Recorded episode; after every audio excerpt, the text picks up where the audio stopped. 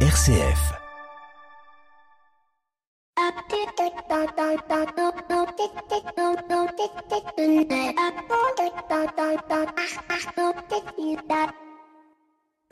Bonjour à toutes et à tous.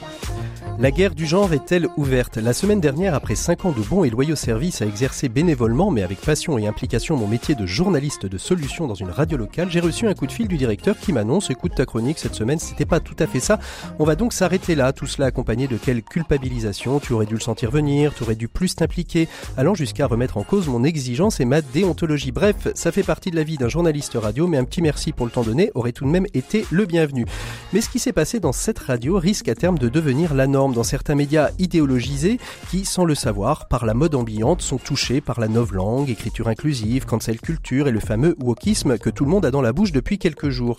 Mais mon propos, c'est la question du genre, ou plutôt cette sensation diffuse de vouloir créer une forme de castration culturelle du masculin, de faire du genre masculin un interdit de séjour. Car si on m'a demandé d'arrêter ma chronique, ce n'est pas tant pour sa qualité, peut-être est-elle moins bonne que d'habitude, que par l'invité lui-même qui, aux yeux de la rédaction, ne répondait pas à certains de leurs critères. En effet, il venait en tant que responsable d'une chaire dédiée à la RSE parler d'une formation qu'il a initiée dédiée aux femmes pour leur apprendre à mieux négocier leurs salaires et leurs augmentations. Il n'était pas une femme, c'était une personne publique, ses propos étaient, à dire de certains, un peu sexistes, il ne devait donc pas-on parler, m'a-t-on dit.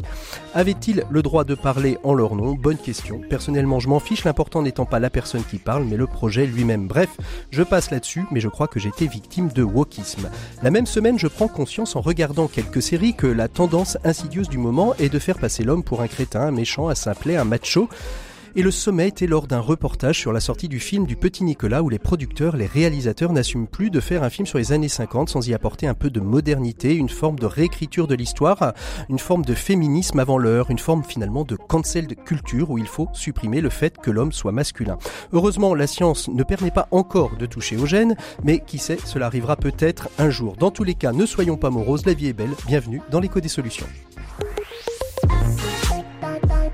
L'écho des solutions. Patrick Longchamp.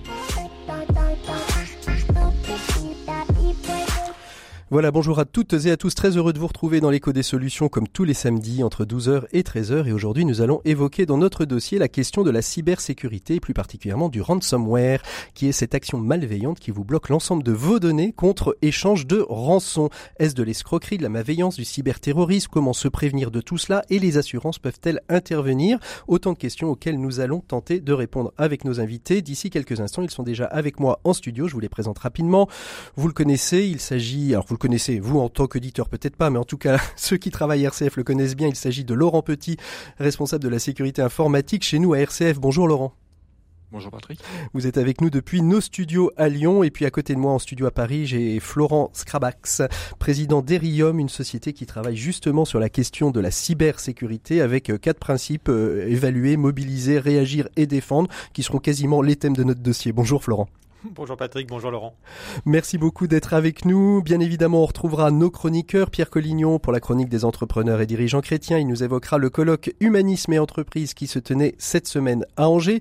Maxime Dupont qui, lui, nous évoquera la question du métaverse. Et Gabriel Bardinet pour Ecclesia RH nous évoquera la question de la place du bénévolat comme levier pour retrouver un emploi. Et puis nos 7 minutes pour changer le monde nous emmèneront à la découverte d'une entreprise cyber qui a décidé de chauffer les logements sociaux grâce au calcul de données. C'est ce que nous verrons avec Quentin Laurence de la société Carnot. Mais tout de suite, on ouvre l'écho des solutions comme chaque semaine avec l'invité écho. Vous n'avez peut-être pas compris, mais le mois d'octobre est dédié à la cybersécurité. C'est le Cybermons et on voit tout cela avec Mathieu Delaplace qui porte pour l'ANSI, l'Agence nationale de sécurité informatique, cette opération annuelle dédiée à la prévention des risques cyber. L'invité écho, Patrick Longchamp. Je vous l'annonçais à l'instant, on a Mathieu Delaplace avec nous, Mathieu Delaplace euh, qui est euh, qui travaille à l'ANSI, qui est l'Agence nationale des sécurités d'information et qui porte en région Auvergne-Rhône-Alpes le Cybermons qu'on peut retrouver d'ailleurs, je, crois, hein, si je me trompe pas, Mathieu, sur l'ensemble euh, du territoire. Bonjour Mathieu Delaplace. Bonjour, oui, alors effectivement, le, mois européen de la cybersécurité, c'est c'est une démarche européenne et qui est mise en œuvre aussi au niveau de l'État français dans une démarche qui s'appelle plus simplement le, le cybermois. Le, c'est, le cybermons, ça a été ça a été lancé il y a, il y a, quelques années maintenant. Quel était l'objectif de, de, de ce cybermons On pense que les Français sont trop peu intéressés à la question de la cybersécurité aujourd'hui. Alors euh, c'est vrai que, enfin aujourd'hui, la, la, la, cybersécurité c'est euh, une, une, problématique euh, qui peut faire peur à, à beaucoup de, de, nos concitoyens. Euh, et comme on fait de la parce que c'est un sujet abstrait, hein, mmh.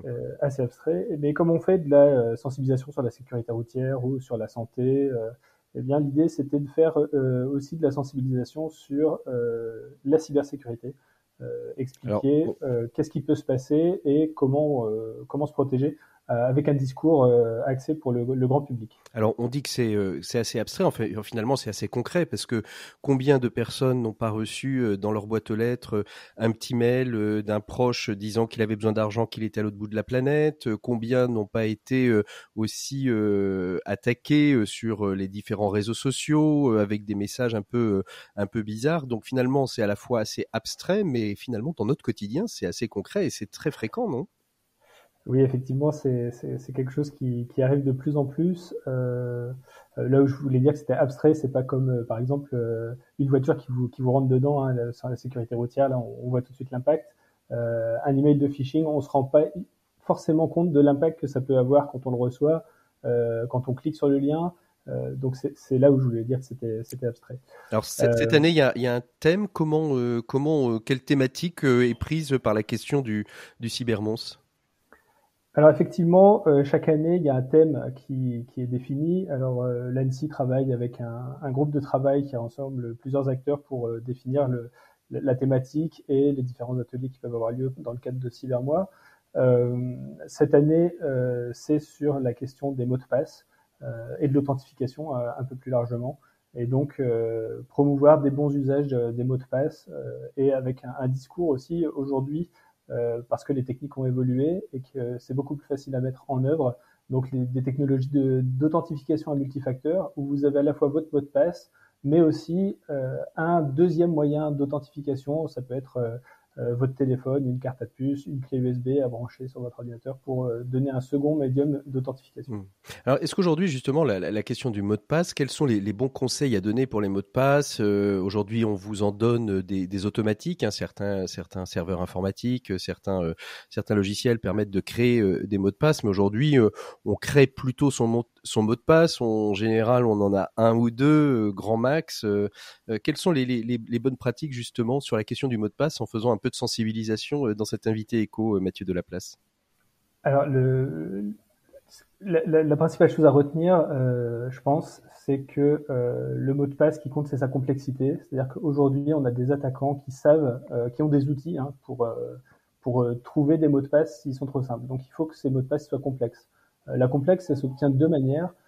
soit en prenant un champ de caractère très large, donc avec des points d'exclamation et toutes les classes de caractères avec des chiffres, etc soit en augmentant la longueur du mot de passe, euh, puisque la, complexité, elle va être exponentielle euh, en fonction de la longueur du mot de passe. Donc, euh, finalement, le, discours qu'on a particulièrement sur le cybermois cette année, c'est de, promouvoir plutôt des mots de passe longs à taper, euh, mais qui sont potentiellement plus simples à retenir. Donc, par exemple, un ensemble de, euh, de mots qui constituent une phrase dont on peut se rappeler, ou, ou des mots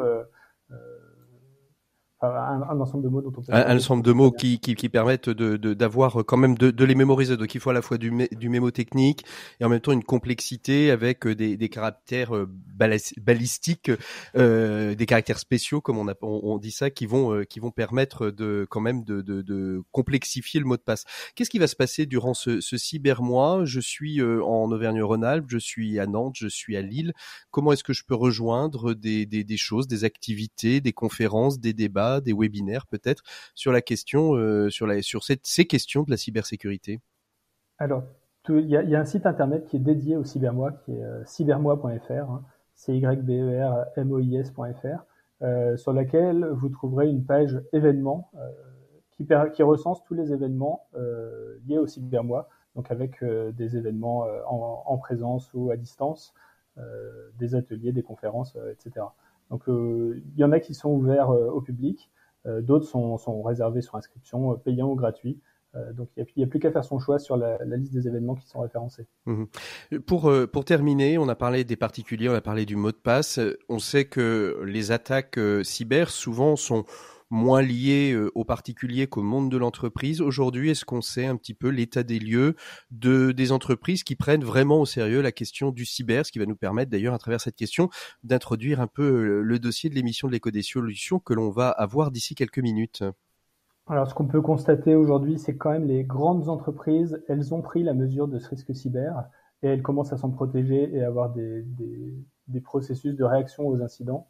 Euh, en revanche, ça n'a pas encore diffusé jusqu'aux plus petites entreprises qui ne se sentent pas concernées encore de nos jours, euh, même si euh, le gros de la menace cyber, elle est aveugle et elle va taper un peu au hasard toutes les entreprises. Mhm. Est-ce qu'on est-ce qu'ils se reposent pas assez, trop souvent sur leurs hébergeurs en disant c'est eux, c'est eux qui vont faire, qui vont prendre en compte ce risque de, de, de, cyberattaque plutôt que moi? Il y, a, il y, a, effectivement un sujet de confiance et d'écosystème. Hein. Quand, quand, une entreprise n'a pas les compétences pour gérer son informatique, elle fait appel à un infogérant. Si cet infogérant, euh, ben, il est lui-même pas super bien formé en, en cybersécurité, ben, il va avoir des mauvaises pratiques qui vont pouvoir être à l'origine de, de cyberattaques pour l'entreprise. il faut que les chefs d'entreprise ils prennent vraiment ce sujet euh, en, en, compte, s'assurer que leur infogérant il fait pas n'importe quoi avec ça. Merci beaucoup Mathieu Delaplace d'avoir été notre invité écho de cette semaine. Et on continue tout de suite avec la chronique des entrepreneurs et dirigeants chrétiens. Aujourd'hui, Pierre Collignon nous parle du rendez-vous annuel Humanisme et Entreprise qui s'est tenu à Angers la semaine dernière. RCF, l'écho des solutions.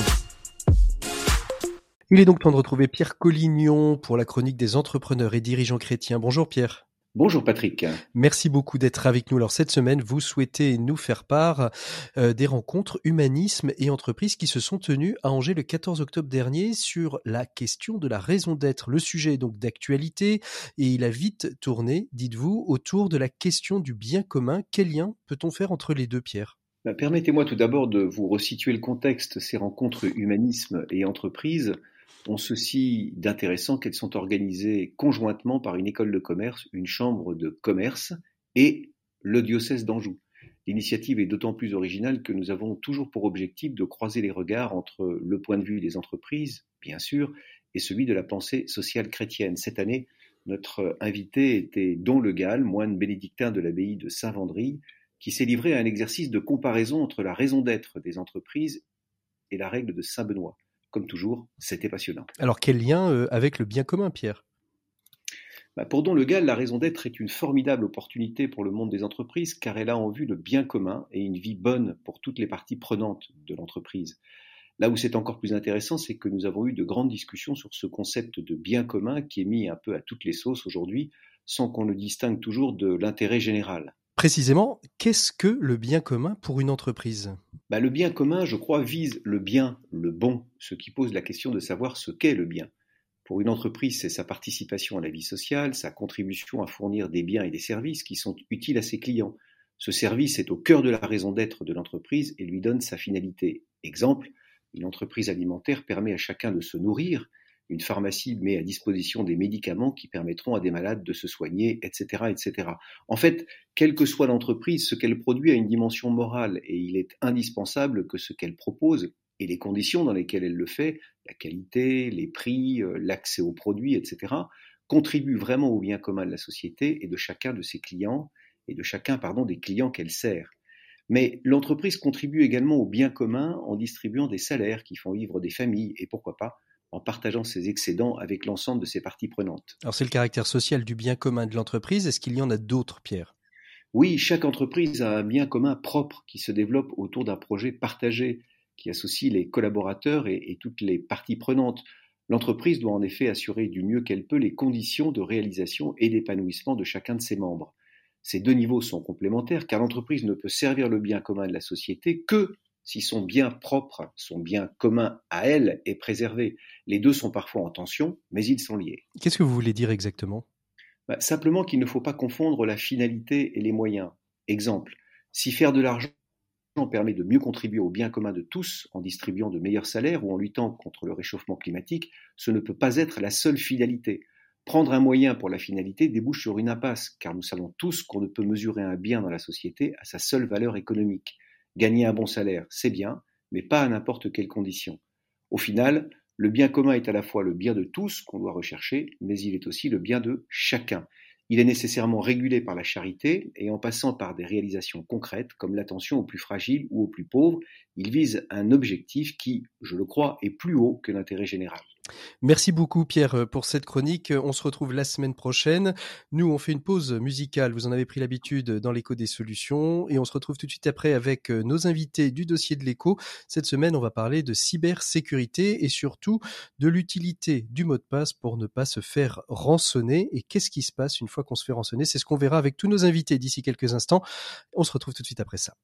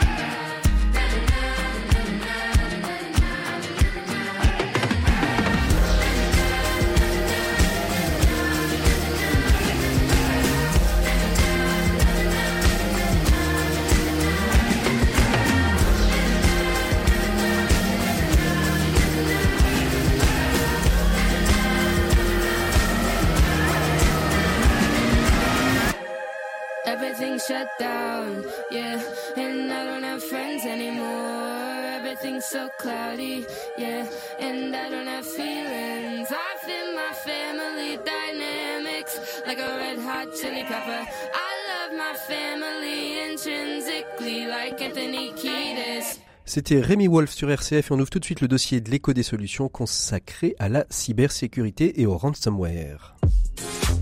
L'écho des solutions. Patrick Longchamp. Voilà une semaine donc qui est consacrée à la cybersécurité, plus particulièrement à la question du ransomware. C'est cet acte malveillant qui vient bloquer l'ensemble des serveurs des entreprises d'une collectivité publique ou autre d'ailleurs et qui demande en échange de l'argent pour pouvoir retrouver l'ensemble des données. Un risque qui est placé depuis quelque temps déjà comme le second risque pour les assurances après les risques climatiques, ce qui signifie en quelque sorte qu'il faut réellement prendre en compte ces risques, particulièrement dans nos entreprises et dans les entreprises dites sensibles. Trois grandes parties donc dans ce dossier. Premièrement, qu'est-ce qu'on fait quand ça arrive, comment est-ce qu'on prévient, comment on sensibilise et enfin comment on s'assure de tout ça? C'est ce que nous allons voir avec Laurent Petit qui est le RSI, le responsabilité des systèmes d'information de RCF. Bonjour Laurent. Bonjour. Enfin, rebonjour plutôt. Et Florence Scrobax, Scrobax, j'y arrive pas. Florent, qui est président d'Erium. Florence Scrabax, je vais vous aider. Et président d'Erium, tout à fait. Et président d'Erium, donc une société euh, spécialisée euh, dans la prévention et la lutte contre les euh, cyberattaques. Florent, je vais commencer directement avec vous. Vous êtes peut-être le mieux placé d'ailleurs pour nous expliquer exactement, j'ai essayé de le faire de manière succincte et synthétique, ce que c'est qu'un ransomware. Alors, en ransomware, moi, je dirais que c'est une mode qui fait des ravages. Euh, une mode pourquoi Parce qu'il y en a énormément. Euh, euh, dernières estimations, McAfee, c'est un éditeur. Je regardais une certaine une Mhm. certaine prudence, mais plus 59% cette année. C'est confirmé en permanence. Qui fait des ravages parce que les impacts sont monstrueux et, et- et un peu comme toutes les modes, on, on remet à jour des choses qui existaient. Parce qu'un ransomware, qu'est-ce que c'est quelque part? C'est rien d'autre, euh, pour simplifier, qu'un virus qui se propage très très vite et qui a pour but de tout détruire. Il peut détruire, entre guillemets, le fonctionnement d'un ordinateur, il peut détruire des données et il peut détruire des applications d'entreprise. Alors, Mm. Les ransomware ont des noms, on a beaucoup parlé euh, dans, dans, dans, dans les vagues les plus visibles depuis 2016, des ransomware comme, comme Petya, etc. Aujourd'hui, on parle de ransomware comme Ryuk, par exemple. Ils ont des noms, mais le process opératoire, c'est le même, on détruit. On, on détruit forcément on détruit ou on bloque? Parce que euh, alors on, on en voit beaucoup dans, dans, dans certaines séries ceux, ceux qui sont fans de séries ont certainement vu peut-être euh, Mister Robot euh, à la fois on détruit et en même temps des fois on bloque ou on rend inaccessible quelle différence il y a entre la destruction et le fait de rendre inaccessible? Alors, je me suis permis de simplifier. Euh, là, là, effectivement, le, le fait de, de rendre, de, de, de, de détruire, c'est le fait de, rendre quelque chose inexistant. Le ransomware, très concrètement, son mode opératoire, c'est de chiffrer quelque chose, c'est de le rendre non accessible pour la personne. Quand on, on chiffre quelque chose, on a une clé qui permet de déchiffrer et cette clé, on va la mettre en vente. Et on va vous dire, vous voulez récupérer vos ordinateurs ou vos données, vous achetez la clé. Laurent vous voulez peut-être euh, intervenir? Oui, euh, par rapport à ce que dit Florent, moi je ne peux que, que dire la même chose. Il y a un élément complémentaire aujourd'hui, c'est qu'on se rend compte que la stratégie d'attaque des groupes cybercriminels en fait a aussi évolué, c'est-à-dire que euh, ils vont faire une reconnaissance, ils vont rentrer, ils vont avant tout de, avant de chiffrer, ils vont maintenant voler les données, ils vont les sortir de l'entreprise en fait, ils vont chiffrer et ensuite ils vont commencer à vous faire chanter. Alors en effet, ils vont vous faire chanter pour racheter la clé, mais ils vont aussi vous faire chanter en vous disant si vous ne, si vous ne payez pas la rançon, on va sortir les données, on va les rendre publiques. Et euh, si ça ne marche pas avec les personnes avec qui ils sont en contact, ils vont aussi aller voir souvent maintenant les partenaires technologiques parce qu'ils ont les accès par les informations qu'ils ont pu récupérer. Et donc il y a une vraie recherche de rentabilité. On n'est plus sur quelque chose qui est euh, fait à la petite semaine. En fait, les services, et ce sont, on parle de véritables services commerciaux en fait du côté de ces cybercriminels. Ils ont fabriqué, comme vous avez la possibilité d'avoir votre. euh, vous voulez dire qu'il y a, y une économie de la cyber euh, de la cyberattaque il y a un business model aujourd'hui de la Alors, Il y a cyberattaque une véritable économie. Euh, il y a une étude qui a été faite là que j'ai trouvée sur euh, qui est sortie il y a quelques jours. C'est fait par Coverware, qui est une société américaine, qui a fait une comparaison en fait entre le trafic de drogue des narcotrafiquants dans les années 90 et euh, le- les cybercriminels aujourd'hui. En fait, on se rend compte que la rentabilité est bien plus importante en fait pour un cybercriminel. Le risque d'être attrapé 625 fois moins fort que pour un, un narcotrafiquant à l'époque. Et donc, il y a une véritable économie. On parle de rentabilité qui dépasse les 98%. Et est-ce qu'on a les Donc, mêmes vous, vous parliez de, de, de business model Est-ce que finalement ce sont les mêmes euh, narco-trafiquants, euh, les mêmes groupes euh, euh, mafieux qui sont euh, qui sont derrière ça, ou est-ce que ce sont de, de nouvelles de nouvelles formes, de nouvelles familles, de, de nouveaux secteurs qui deviennent cybercriminels? Alors, il y a, il y a des groupes qui ont transité, qui étaient sur du, euh, qui étaient sur des actions criminelles euh, traditionnelles et qui ont migré. Mais il y a aussi des, ce qu'on appelle des pure players, euh, comme dans l'informatique, et des gens qui se sont créés spécifiquement là-dessus, en La fait. start-up de la euh, cybercriminalité. C'est, mais c'est exactement ça en fait. Euh, aujourd'hui, euh, on a parlé de Ryuk, on, on peut parler aussi d'autres groupes comme Revel par exemple, qui est un des groupes les plus, les plus connus, qui a été euh, démantelé. Mais Revel, en fait, on a découvert par le, lors des enfin lors des, euh, des actions qui ont été entreprises par différentes forces euh, policières qu'ils avaient créé tout un écosystème. Il y a des services de support pour aider les gens à payer les rançons. Euh, il y a des services qui sont dédiés à des sous-groupes pour accéder aux services et pour récupérer en fait plus d'argent. Et, et vous avez raison parce que de le dire parce qu'il y a un point qu'il faut souligner, c'est que euh, ces groupes ont des cibles ou des secteurs de marché. Euh, euh, Revolt, donc qui a été Mm. démantelé, le, le flambeau est repris par DarkSide. Ils ont une signature particulière, alors liée à des groupuscules qu'ils ont qu'ils ont rassemblés, que- qui sont les grandes entreprises. Alors, Alors, vous ce avez que j'allais, oui, c'est ce que Voilà. c'est ce que j'allais dire. Est-ce que y a, y a- est-ce que en fonction qu'on soit petit, grand, puissant ou misérable, comme disait La Fontaine, ce qui nous permet de renvoyer au fabuleux podcast d'RCF, euh, est-ce que est-ce que qu'on soit riche, puissant, pauvre ou misérable, on est attaqué de la même manière? Pas de la même manière euh, et, pas avec le même travail. Euh, pour un particulier, l'attaquant va, chercher à obtenir quelques centaines d'euros et va en- rendre indisponible son, son, son poste perso. Pour une entreprise, ce sont des mois de travail, des mois d'infiltration. L'objectif du groupe d'attaquants, c'est que le jour de l'attaque, vous n'ayez plus rien. Il n'y a, pas un endroit où vous avez de l'ombre. Qu'est-ce qu'on va faire pour faire ça? On va infiltrer bien sûr vos PC, on va exfiltrer vos données, ce que disait Laurent. On va aussi attaquer en profondeur vos sauvegardes pour être sûr que le jour J, vous n'ayez rien sous la main. Et on va déclencher l'attaque. Vous aurez probablement une tendance de plus en plus lourde pour dire en face, pour que ça paye, en- que les acteurs Mhm. payent plus vite. Euh, on a tout mis en place, on va vous le montrer. Si vous voulez qu'on ne fasse pas exploser les choses, vous payez. Mhm. Alors évidemment, ça permet d'être un petit peu sous le radar. Donc vous voyez, ce business model se, est de plus en plus sophistiqué, euh, mais effectivement, c'est une véritable quand- économie. quand ça arrive, ça prend, ça prend quelle forme? Est-ce que d'abord, euh, il faut bien distinguer euh, la véritable attaque de la tentative d'escroquerie? Alors, si je peux me permettre de, de donner euh, quelque chose, ça arrive complètement différemment euh, pour les personnes et les entreprises. Il faut savoir que pour les entreprises, vous avez une, une stat qui moi m'interpelle en permanence, c'est que euh, les, les, les, les attaques restent généralement silencieuses 175 jours en moyenne. Mhm. Ça veut dire que les, attaquants sont là, ils s'infiltrent et vous ne voyez rien. Donc le, la rapidité de C'est un virus détection, très lent en fait. c'est hein, bah, très lent, de- c'est un travail de sape. Il Ouais. faut tout détruire, il faut tout, pas tout détruire. Avant de tout détruire, il faut pouvoir tout détruire. Euh, pour un particulier, c'est complètement différent. Un particulier, je vais vous attaquer très vite. Il faut pas que ça me coûte cher. Mhm. Vous êtes un particulier, je vais vous attaquer de façon aléatoire. Je vais faire un petit phishing sympathique en expliquant que vous avez euh, gagné ci ou que vous n'avez pas payé vos impôts, etc. Vous allez cliquer, j'aurai la main sur votre poste et ça va me suffire. Mhm. Euh, je suis une entreprise, il n'y a pas cette naïveté d'utilisateur. hein. Mm. Euh, encore que parfois on puisse la trouver. Qu'est-ce qu'il faut faire, vous qui êtes à la tête d'un service de, de, de ressources, de système d'information, Laurent, quand ça arrive, quand, euh, quand on s'aperçoit qu'on a été hameçonné, rançonné, quelle est, quelle, quelle est la, première chose euh, qui- qui- qu'il faille faire? Alors, il va y avoir différents niveaux en fait. Euh, Si on est sur du, du phishing, comme vous le disiez là à l'instant, euh, on va déjà regarder la compromission, voir jusqu'où ça va, essayer de d'aller euh, analyser en fait la profondeur de l'attaque. Mhm. Euh, si c'est par contre un, un ransomware qui a, Il n'y a, pas grand-chose à détonné- faire? Il y a, bah, généralement, en fait, on le sait assez vite parce qu'en fait, euh, c'est pas compliqué. Sur votre écran d'ordinateur, euh, tous les fichiers en fait ont changé. Euh, vous, quand vous cliquez dessus, en fait, il y a rien qui se passe, et vous avez généralement soit un fond d'écran, soit un petit fichier, euh, un petit fichier TXT Mhm. qui a un texte qui est, qui est accessible par contre lui, Mhm.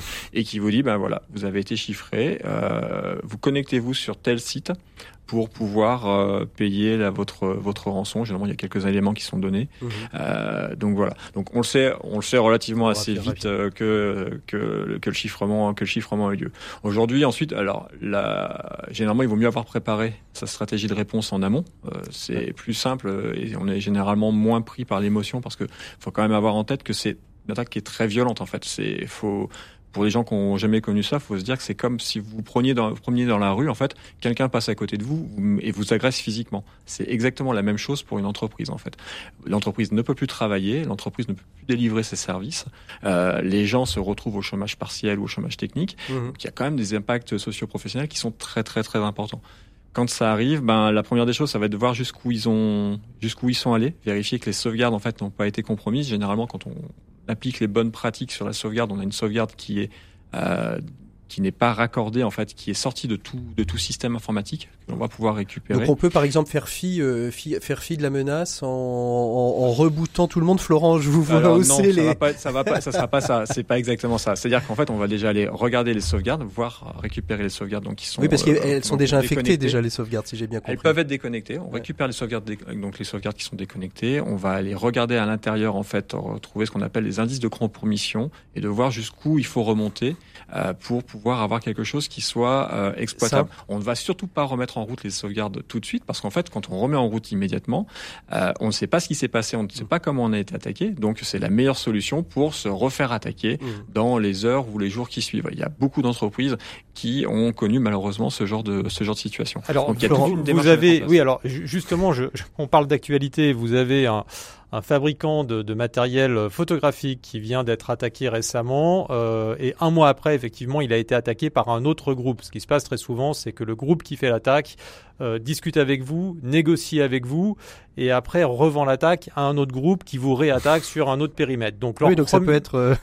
Ah bah Ça peut être en cascade. Ça, ça- ça ne s'arrête jamais si, si vous, si vous n'avez C'est- en pas. fait, euh, Laurent. Si votre porte n'est pas ouverte, Ouais. euh, enfin si vous du moins si vous ne savez pas comment les gens sont rentrés chez vous, si c'est pas vous avez une faiblesse au niveau de votre maison, par exemple si votre porte, euh, les clés sont connues ou sont ont été disponibles, mises Mm. à disposition d'autres personnes, vous aurez beau payer. Les gens rentreront à nouveau parce qu'ils Ouais. ont toujours la clé pour rentrer en fait chez vous.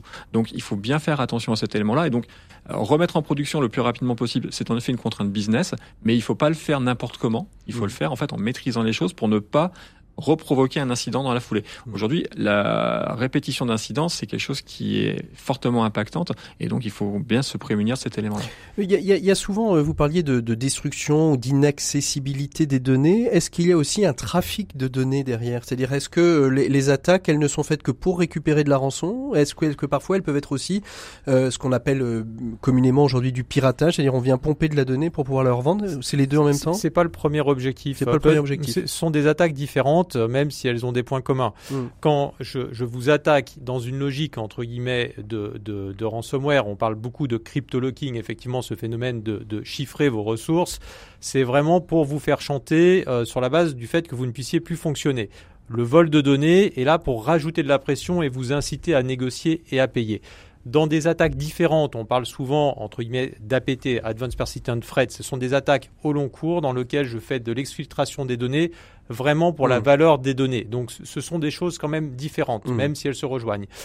Un autre élément qui arrive et qui surajoute pour les grands groupes surtout quand vous avez une attaque, une attaque de type ransomware, c'est le fait que les attaquants et, et c'est- et ça se voit de plus en plus depuis le début d'année, les conjuguent avec des attaques dites de déni de service. Un déni de service, c'est quoi? C'est je mitraille entre guillemets vos fournisseurs de services et je les rends inaccessibles sur les réseaux. Donc l'intérieur de votre entreprise euh, euh, est inaccessible et les personnes avec lesquelles vous, vous, vous voulez travailler pour vous replier sont inaccessibles aussi.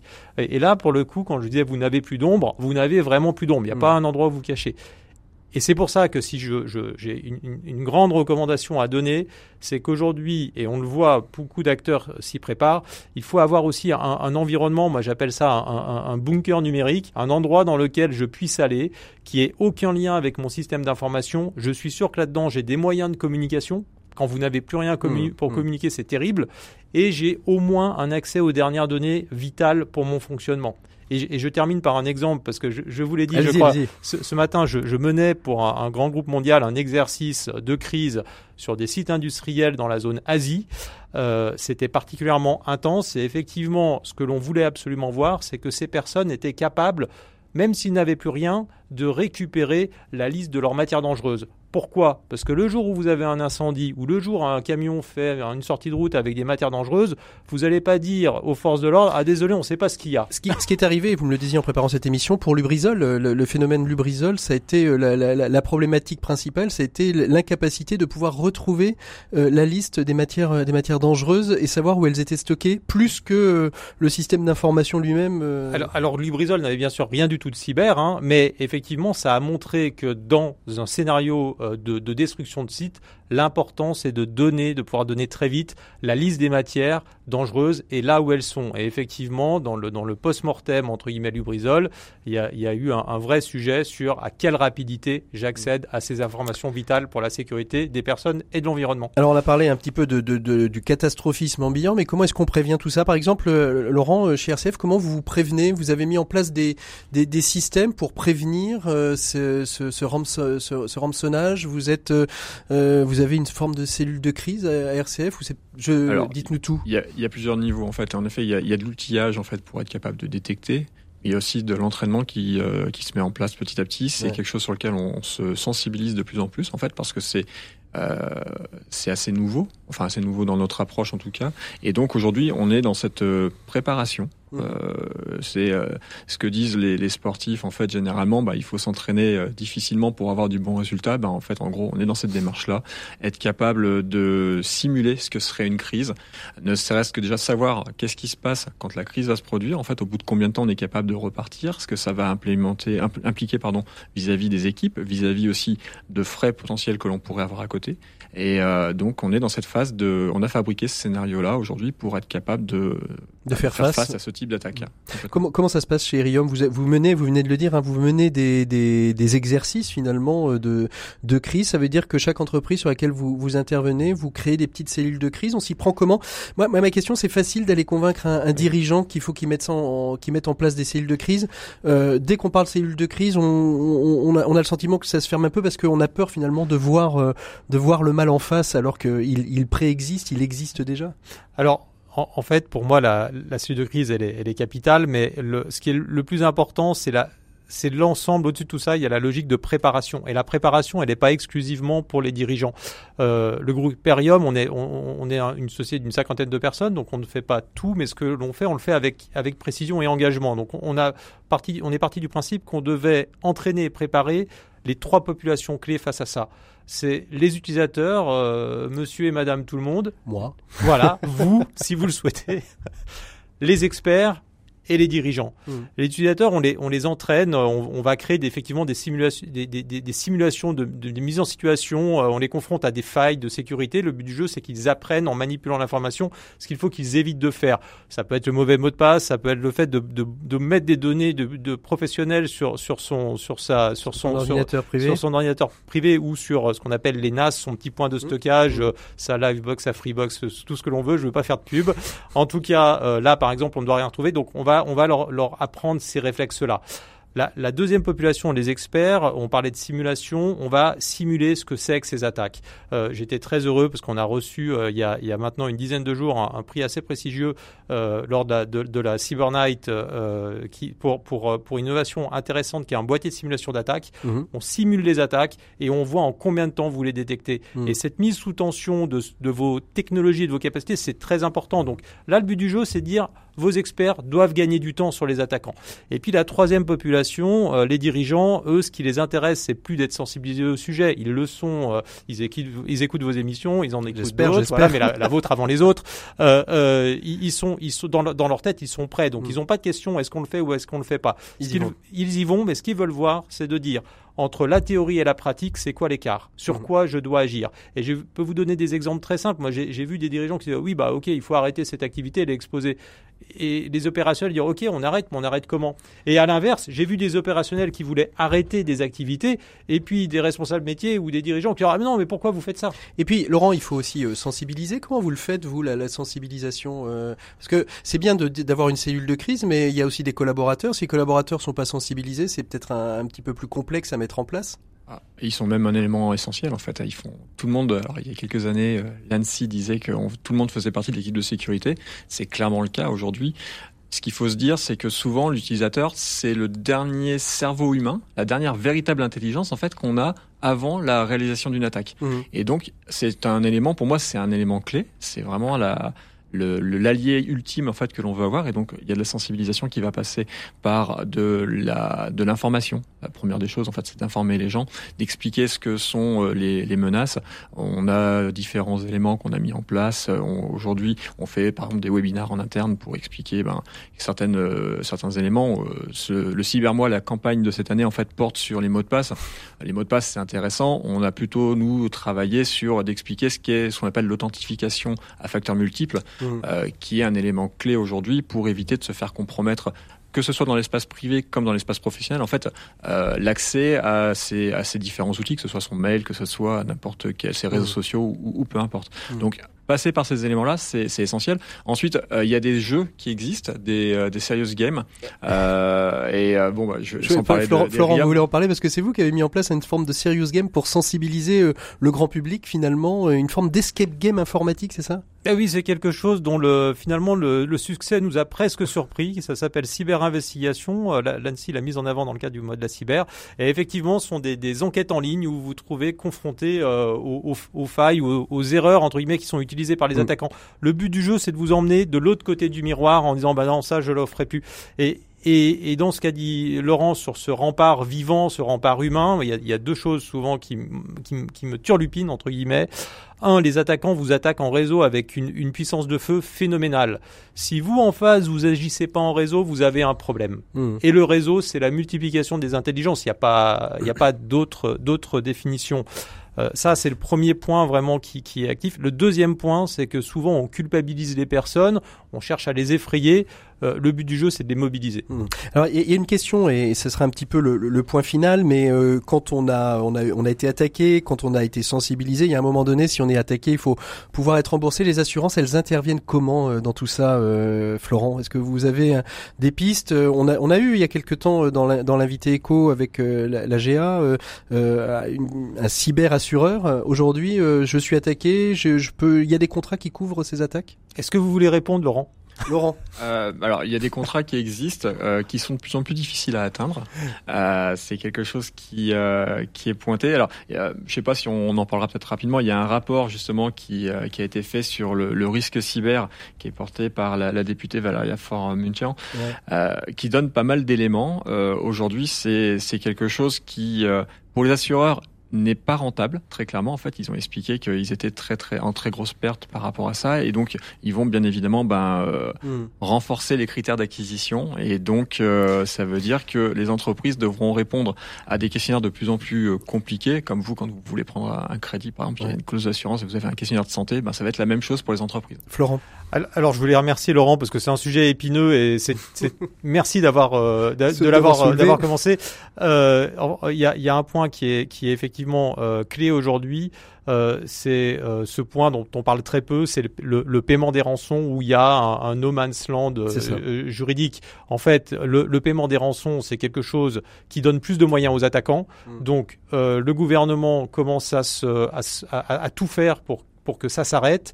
Et- ça, ça reste, ça reste quand même une, un crime. Donc euh, payer une rançon, euh, une- un assureur qui paierait une rançon sur un crime poserait, poserait question. Donc euh, on passe, et je crois que c'est la préconisation de, de, de, de la députée de la Loire, c'est de déjà qu'il y ait un dépôt de plainte qui soit déposé pour déjà actionner le paiement d'une prime d'assurance. Puis peut-être aussi l'anticipation que les entreprises ont, ont, ont mis en place pour se prévenir de, de, ces actions-là. Alors ça, ça, ouvre à énormément de, de polémiques. Moi, je suis très clair sur le sujet. Je, pense que euh, euh, il faut arriver à, à tarir le financement des attaquants. Donc, conditionner euh, le, le, le, le paiement ou le remboursement de la prime d'assurance par une déclaration préalable, ça me paraît un principe essentiel qui conditionne les autres. Euh, mais je sais que sur ce sujet, il y aura énormément d'avis débats, dissonants. C'est de, de l'entrisme étatique peut-être, mais de l'efficacité. On, on arrive au terme de, de, de ce dossier. Laurent, euh, pour terminer, euh, Florent juste après, un conseil, le conseil que vous donneriez euh, à, à nos auditeurs aujourd'hui sur la cybersécurité. Alors, Aujourd'hui, c'est de, de, de sauvegarder, en fait, d'avoir une sauvegarde qui soit la plus, la plus sûre possible. C'est généralement euh, la base. Enfin, si vous êtes un particulier et que vous perdez euh, 10 ans de photos, euh, de vos, photos de famille, les, les petits enfants qui ont grandi, etc., c'est c'est toujours un petit peu compliqué. Donc voilà, ayez des processus de sauvegarde. Il y a des choses qui existent et qui sont assez, assez simples à mettre en place. Donc euh, voilà, pour- travaillez à partir de ça. Et pour vous, Florent? Alors vous aviez un conseil, moi j'en ai trois. entraînez-vous, entraînez-vous et entraînez-vous. Ok. Ben, ben, écoutez, merci beaucoup à tous les deux d'avoir été présents dans ce dossier de l'écho des solutions. Nous on continue tout de suite avec nos décodeurs de l'écho. On retrouve Gabriel Bardinet, directeur adjoint d'Ecclesia RH. Aujourd'hui, il nous évoque la question de comment le bénévolat peut être un levier pour retourner dans l'emploi. L'écho des solutions, RCF. Et on retrouve tout de suite notre décodeur de l'écho de cette semaine. Il s'agit de Gabriel Bardinet, directeur adjoint d'Ecclesia RH. Aujourd'hui avec vous, Gabriel, on va évoquer la question du bénévolat et de l'emploi. Bonjour Gabriel. Bonjour Patrick. Alors, en quoi une expérience associative peut-elle être un atout dans une recherche d'emploi? Vous connaissez le cercle vicieux, pas d'expérience, pas d'emploi, pas d'emploi, pas d'expérience. L'engagement associatif donne l'occasion de se démarquer et de multiplier les expériences professionnalisantes. Mais lorsqu'on recherche un travail, est-ce qu'on ne ferait pas mieux de se centrer sur sa recherche? Est-ce que ce n'est pas une perte de temps finalement? Pas du tout, Patrick. hein. La recherche d'emploi est quelque chose de très asséchant. Le bénévole, le bénévolat permet de s'oxygéner l'esprit en sortant de ce quotidien parfois déprimant. Cet engagement rend service, on y trouve une utilité sociale. Les personnes aidées vous le renvoient bien. L'utilité sociale, d'accord, mais quel rapport avec un vrai travail? Alors, l'engagement associatif permet de maintenir un équilibre de vie, de rester dans une communauté de travail. On y retrouve un cadre, des règles, une hiérarchie. Cela permet de maintenir et de développer ses compétences. Un petit exemple, Gabriel? Oui, tout à fait. Nous rencontrons assez régulièrement des personnes qui souhaitent devenir responsables financiers dans des établissements scolaires. Nous leur conseillons alors de rejoindre un OGEC, l'organisme de gestion de l'enseignement catholique, ceci pour acquérir une culture du secteur de l'enseignement, mais aussi une connaissance des problématiques de ce type d'école. Et en quoi est-ce que ça peut être un plus, euh, Gabriel? Lorsqu'un bénévole d'un OGEC postule à un poste dans un établissement scolaire, il a un temps d'avance par rapport à tous les autres candidats qui ne connaissent pas forcément bien le secteur.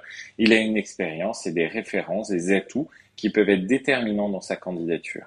Et le signaler à un recruteur, Gabriel, est-ce que c'est aussi un plus pour euh, un recrutement euh, potentiel Bien sûr, Patrick. Faire partie d'une association est signe d'engagement. Cela montre que vous savez vous impliquer dans un projet et consacrer du temps et de l'énergie. Il faut distinguer le bénévolat de service, je donne du temps à une association, du bénévolat de compétences, je mets mes talents au service de cette association. Les deux sont importants et ils donnent à voir sur votre personnalité. Et comment est-ce qu'on met ça en avant dans un CV, Gabriel? Alors, en fonction de la nature de votre engagement, vous lui donnerez plus ou moins de visibilité. Plus votre engagement est proche du poste auquel vous postulez, plus vous avez intérêt à valoriser cette expérience dans votre CV et dans votre lettre de motivation. Et pour terminer, Gabriel, dans quelle rubrique du CV est-ce que l'on peut faire écho de notre bénévolat? Il y a trois endroits possibles. La rubrique classique compétences, si vous en avez une sur votre CV, la rubrique expérience professionnelle ou encore la rubrique autre expérience, classiquement en fin de CV. Et puis parfois même, on peut être recruté par l'association dans laquelle on a été bénévole. C'est pas finalement si difficile que ça, puisque celle-ci aura pu découvrir tous les talents que vous avez. Merci beaucoup, Gabriel. On se retrouve le mois prochain. On retrouve nous tout de suite Maxime Dupont et sa chronique Open Space. Open Space, Maxime Dupont. Il est donc temps de retrouver Maxime Dupont. Bonjour Maxime. Bonjour Patrick.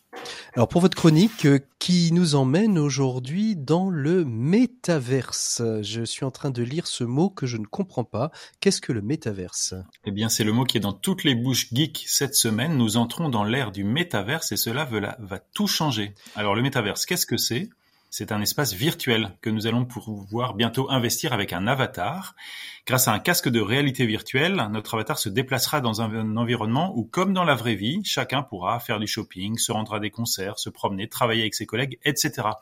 Pour vous donner une idée plus précise, c'est un peu comme dans le film Ready Player One, où, si vous vous en souvenez, il y a 15 ans, c'était euh, Second Life. Vous allez donc devenir un personnage de jeu vidéo immergé dans un monde parallèle, virtuel, mais hélas réel. Est-ce que ça va vraiment arriver selon vous? Ah oui, ça arrive vraiment puisque Facebook vient d'ailleurs d'annoncer la création de 10 000 emplois sur le sujet, un investissement colossal qui montre, qui montre le potentiel marchand de ce nouveau monde. Pour s'en convaincre, il n'y a qu'à penser à tous les salaires versés par Facebook à ses futurs salariés et aussi tous les impôts que va payer Facebook. Ah non, non, c'est vrai, côté impôts, ils sont déjà dans un métaverse fiscal. Bon, bref, ça va être énorme. Alors concrètement, euh, pour la vie au travail, euh, quel impact, euh, selon vous, cela va pouvoir avoir? Eh bien, au lieu de venir au bureau ou bien de télétravailler, vous métavers travaillerez, c'est-à-dire que en pyjama dans votre salon ou en jogging, je ne suis pas sectaire, vous enfilerez votre casque de réalité virtuelle et vous vous connecterez avec votre avatar pour assister avec d'autres avatars, les avatars de vos collègues, à une réunion. Vous vous retrouverez donc avec vos collègues, enfin ces avatars, qui ne sont ni plus ni moins que des personnages de jeu, dans une salle de réunion virtuelle. Et là, dans cette réunion, vous ferez prendre la parole à votre avatar, vous lui ferez faire des choses comme dans un jeu vidéo, en faisant tout autant, semblant de participer à la réunion que vous le faites aujourd'hui quand vous êtes planqué derrière votre caméra éteinte et que vous envoyez des messages dans le chat Zoom ou Teams pour féliciter les organisateurs de la réunion. Personnellement, j'ai prévu que mon avatar aura les cheveux longs, noirs et bouclés, parce que j'ai toujours rêvé d'avoir des cheveux longs, noirs et bouclés. Il faudra donc juste que je pense à prévenir mes collègues que ce sera moi avec cette toison indomptable, et puis que je garde aussi mon casque de réalité virtuelle sur la tête toute la journée dans mon open space si l'idée incongrue de venir euh, m'installer au bureau me venait. Et dans ces cas-là, j'y reviens. Bah, ce sera quand même mieux d'être en jogging plutôt qu'en pyjama. Oui, quand même. Mais quand je me dis que ce nouveau monde de travail sera financé et dirigé par Facebook, je me dis que ça y est, ne cherchez plus, je sais désormais à quoi va ressembler l'enfer. Il est là. Alors tant pis pour ma crinière bouclée, tant pis pour ma toison noire et longue. Je vais euh, de ce pas aller compter combien d'annuités il me reste avant la retraite, en priant pour que le- ce soit absolument le temps nécessaire à ce foutu métaverse pour devenir une réalité. On espère surtout qu'il ne le sera jamais comme Second Life. C'est un peu viandé, on n'en parle plus beaucoup. Euh, Ça existe toujours, d'ailleurs, il paraît qu'il y a des, des- des personnes qui errent dans Second Life depuis une vingtaine d'années. Merci beaucoup Maxime pour cette chronique. Nous on retrouve tout de suite notre invité des 7 minutes pour changer le monde. Il s'agit de Quentin Laurence de la société Carnot qui va nous expliquer aujourd'hui comment justement en calculant des, des milliards de données, eh on peut chauffer des logements sociaux. On voit tout ça tout de suite avec notre invité des 7 minutes pour changer le monde. 7 minutes pour changer le monde. L'écho des solutions. Il est temps de retrouver notre invité des 7 minutes pour changer le monde. Je suis avec Quentin Lorenz de la société Carnot. Carnot, c'est une société qui a pour but euh, de faire des calculs dans des serveurs informatiques et plutôt que la chaleur soit perdue comme ça à tout vent, eh bien ils ont décidé de la mettre chez les gens, dans les bailleurs, chez les bailleurs sociaux pour permettre finalement de se chauffer euh, à moindre coût. Quant à Lorenz, quand j'ai dit ça, est-ce que j'ai à peu près tout dit? Vous l'avez dit un petit peu rapidement, Un mais on- je vais prendre le temps de vous expliquer ça euh, un peu plus en détail. Euh, Carnot est une entreprise française basée à Montrouge, dans les Hauts-de-Seine, euh, qui, euh, vous l'avez dit, a pour but de produire du calcul informatique haute performance et bas carbone, euh, notamment en récupérant la chaleur dégagée par les serveurs pour chauffer des bâtiments, vous l'avez dit. Alors la première vertu est écologique, puisque la chaleur qui est perdue est directement valorisée pour chauffer de manière circulaire les bâtiments. Et puis, elle est économique aussi, puisque le chauffage, comme vous l'avez dit, est gratuit. Donc co- complètement, complètement gratuit. Gratuit parce que euh, Carnot, euh, je l'ai dit, euh, vend de la puissance de calcul informatique euh, pour des clients assez variés qui sont des banques, des studios d'animation 3D, euh, des laboratoires de recherche qui ont des grands besoins en calcul informatique, en calcul intensif. Si, si on veut un peu imager pour, pour nos auditeurs, ça veut dire qu'auparavant, un studio de, de, de 3D hein, qui fait du, de, de l'animation 3D qu'on voit dans les films de science-fiction hébergeait tous ses serveurs chez elle. On rentrait dans des salles qui étaient d'ailleurs surchauffées, qui étaient presque inconfortables pour, pour travailler. Et en fait, vous, vous avez dit, cette, euh, ces calculs, on va les faire, on va les faire chez nous. Et plutôt que de stocker euh, chez nous dans nos serveurs, on va stocker chez des particuliers cette chaleur pour pouvoir chauffer les logements. Exactement. Alors, euh, vous avez tout bien expliqué sans citer le mot qui est le centre de données ou le data center, comme on entend parler, qui sont ces grandes usines du numérique qui alignent et concentrent des milliers d'ordinateurs pour faire du stockage, vous l'avez dit, de l'hébergement, du calcul intensif. Et donc, Arnaud a proposé, plutôt que de concentrer ces ordinateurs en un seul lieu qui, en effet, en fonctionnant, dégage de la chaleur, comme euh, on en a tous fait l'expérience, euh, Carnot a proposé de distribuer cette puissance de calcul directement dans la ville, là où la chaleur pourrait être valorisée.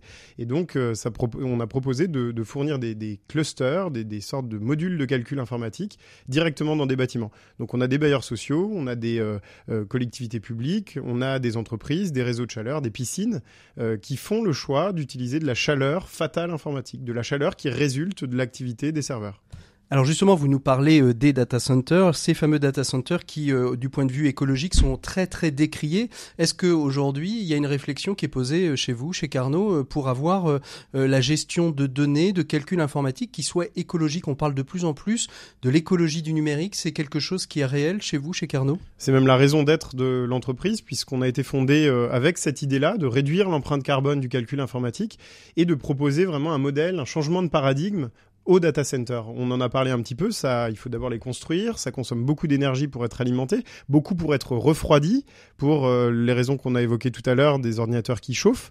Et donc, euh, Carnot a vraiment pour but de réduire l'empreinte carbone. À l'heure où on parle de plus en plus de pollution numérique, de pollution digitale, puisque nos usages numériques du quotidien, les vidéos qu'on regarde... comment on s'y comment on s'y prend en fait pour réduire? Parce que le nombre de calculs est toujours le même, euh, on fait tourner le même nombre de machines. Comment est-ce qu'on arrive justement à, à réduire cette empreinte carbone? Alors, si je dois résumer euh, le modèle de Carnot, euh, d'abord, vous ne construisez pas de data center puisque euh, les ordinateurs sont distribués dans la ville, dans des bâtiments existants.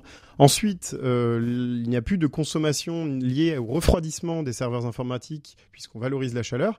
Et puis, troisièmement, on mutualise une source d'énergie qui fait et du calcul informatique et de la chaleur. Et donc, à ce titre-là, on a une réduction de l'empreinte carbone du calcul informatique qui est d'un peu plus de 80%, ce qui n'est pas négligeable à l'heure où on est à la chasse ou à l'empreinte carbone un peu partout. Alors si je vous reçois au-delà euh, du, côté euh, très vertueux hein, de, toute l'entreprise, c'est que ça va encore plus loin, cette virtuosité, euh, puisque les bénéfices, une partie de, de ce que vous gagnez, vous le reversez aussi à des causes. Une fois par an, l'entreprise choisit une cause. Vous allez nous dire quelle cause vous choisissez. Cette cause, elle est choisie en commun avec, avec les collaborateurs ou c'est un choix euh, du patron euh, qui est imposé à tout le monde? Ça vient d'abord d'une intuition, euh, de- d'une idée de l'un d'entre nous ou de l'une d'entre nous. Euh, Aujourd'hui, on a pour cette année 2021, on a choisi de consacrer notre grande cause à l'Institut Imagine, euh, qui est relié à l'hôpital Necker et qui se concentre sur la recherche sur les maladies génétiques rares. Alors, il faut choisir une grande cause qui ait des besoins en calcul informatique haute performance, ce qui n'est pas partout le cas. Ici, on a des bases de données qui sont monumentales, qui sont gigantesques et qu'il s'agit de traiter. Et donc, pour euh, l'Institut Imagine, parmi d'autres euh, tâches, on a proposé de leur offrir de la puissance de calcul euh, pour justement euh, traiter des bases de données et faire des corrélations entre des variations alléliques sur des gènes et euh, le fait que surviennent des maladies génétiques rares. Alors, une question que j'aurais pu vous poser, ce sera la dernière avant qu'on se quitte, mais c'est en, en lien avec la thématique de l'émission. Comment vous protégez euh, toutes les toutes ces données de vos euh, euh, de, de, vos clients? Parce que le- les nombreux clients des data centers qui sont délocalisés, ça pourrait faire peur. Comment est-ce que vous les rassurez? Comment vous protégez ces ces données pour éviter qu'elles ne fuitent partout dans le monde? C'est une très bonne question puisque sans cybersécurité, sans euh, pare-feu euh, multiples, euh, on aurait zéro client et on n'aurait pas la garantie à fournir à nos clients. Alors euh, quand on traite avec des grandes banques, avec des Universal Pictures, le film des mignons qu'on a rendu sur notre infrastructure, je peux vous dire qu'on doit montrer patte blanche et même un peu plus. Donc on a plusieurs degrés de, de sécurité. Le premier, c'est qu'on utilise du chiffrage de, pour toutes les données qui transitent au sein de nos clusters de calcul. Le second, c'est qu'on utilise des machines qui ne font pas de stockage, donc les hackers n'ont rien à les récupérer sinon un flux de calcul. Euh, la suite, c'est qu'on distribue de manière aléatoire dans les clusters distribués dans toutes les villes de France et d'Europe euh, nos calculs informatiques. Et puis finalement, euh, on utilise des petits morceaux de calcul qui sont distribués un peu partout dans la ville. Donc on n'a finalement pas de grosses tâches à aller récupérer. Et alors on n'est pas, il n'est pas impossible qu'on se fasse hacker, mais en tout cas on essaye de se prémunir de tout ça. On subit des audits, on lance des démarches ISO notamment là-dessus. Alors, si j'ai bien compris, euh, vos vos chauffages centraux euh, serveurs, on les trouve plutôt chez les bailleurs sociaux. Le particulier que je suive euh, peut commencer à acquérir un, un chauffage central pour mettre chez lui de, de, de ce type-là ou pas? Alors, comme on l'a dit tout à l'heure, d'un côté, Carnot vend de la puissance de calcul, de l'autre, Carnot vend de la chaleur. C'est deux activités qui sont bien distinctes. Euh, la puissance de calcul ne vous intéressera pas en tant que particulier parce que ce sont des tâches très complexes. En Ah revanche, je parle pour me chauffer moi. parce sur que, le volet euh, chaleur, quand on voit euh, cette crise d'énergie, du coût de l'énergie, on se dit que finalement, si on peut se chauffer à moins cher, ça peut être pas mal en chauffage d'appoint euh, dans une, maison ou dans une collectivité. Alors sur le volet chaleur, malheureusement, on ne travaille pas avec les particuliers. Euh, les seuls bénéficiaires qui, pourraient en avoir, c'est ceux qui euh, habitent des logements sociaux qui ont été équipés par nos technologies. Sinon, on ne travaille pas avec les particuliers. On travaille, je le disais tout à l'heure, plutôt pour des réseaux de chaleur, des piscines, des logements sociaux, mais toujours dans des bâtiments d'ampleur. Merci beaucoup, euh, Quentin Lorenz, d'avoir été notre invité de ces 7 minutes pour changer le monde. Nous, on se retrouve la semaine prochaine pour un prochain écho des solutions. Euh, on parlera, on parlera au souffle de l'esprit. Je vous raconterai, ou plutôt, il vous racontera son parcours. Il s'agit d'Hubert de Boisredon, qui vient de sortir un très bel ouvrage aux éditions MAM et qui raconte tout son parcours d'entrepreneur, d'entrepreneur engagé, aussi bien dans la cité que dans sa foi et dans son parcours de chrétien. Ce sera notre invité de la semaine prochaine pour le grand week-end de la Toussaint. Merci, bonne écoute des programmes de RCF. Vous pouvez nous retrouver sur toutes les plateformes, rcf.fr bien évidemment, et sur toutes les autres plateformes de podcast pour partager et réécouter cette émission. À très bientôt. Au revoir. Bon week-end à tous.